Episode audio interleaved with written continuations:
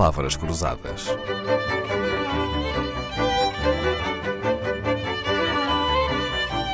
Porque quase tudo é uma questão de semântica.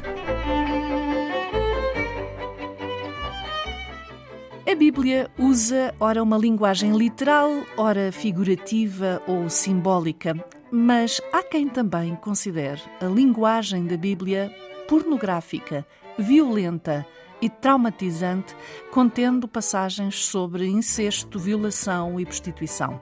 A Bíblia foi considerada imprópria para menores no estado do Utah, nos Estados Unidos, depois da queixa de um pai. O ensino da Bíblia foi removido da escola básica, mantendo-se apenas para os alunos do secundário. Este pai apresentou uma queixa em tribunal, não contra a Bíblia, mas contra uma lei conservadora que censura livros sobre temas raciais ou de questões de género Para provar que a lei era absurda, o pai apresentou o caso da Bíblia, que acabou retirada do ensino.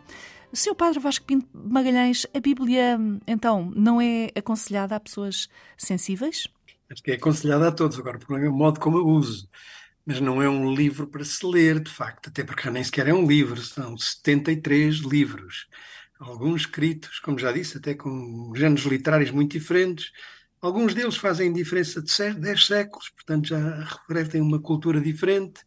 São narrativas muito variadas, há cânticos, há salmos, há reflexões, como disse, e, e, cada uma delas tem o seu género literário e, portanto, tem que, portanto, o livro é mais para ser lido, são histórias para ser contadas, para ser faladas, para ser explicadas. Interpretadas. São memórias, são memórias de família, são memórias dos avós que foram passando de pais a filhos até porque a Bíblia depois é, é, sempre escrita a posteriori, sempre uma reflexão sobre o que aconteceu, mas sem iludir que a vida é dura, que é muitas vezes violenta, mas não vou fingir que isso não acontece. Vou, outras vezes só lemos uma parte, como se fosse aquilo uma narrativa doutrinária.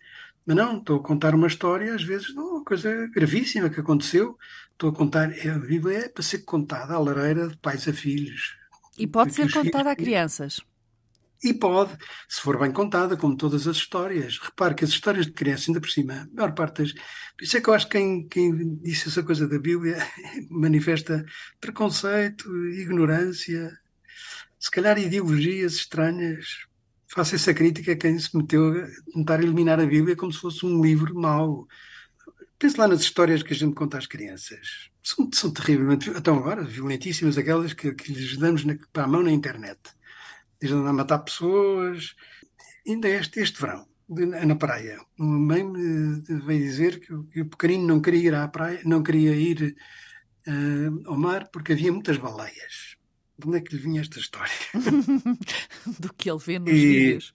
Mas, mas está bem, mas e, e, o lobo mau, que come a vozinha? E, e as bruxas todo mais? E os dinossauros que, que enfiamos para os miúdos andarem a lidar com dinossauros? E, as histórias para crianças também não são para ser que as crianças ler, são para as crianças ouvirem, para contar, para explicar, para poder reagir.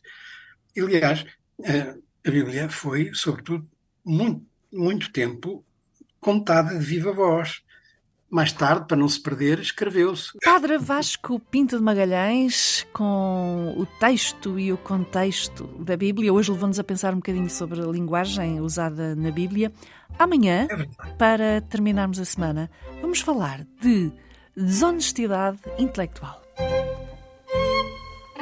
Palavras Cruzadas, um programa de Dalila Carvalho.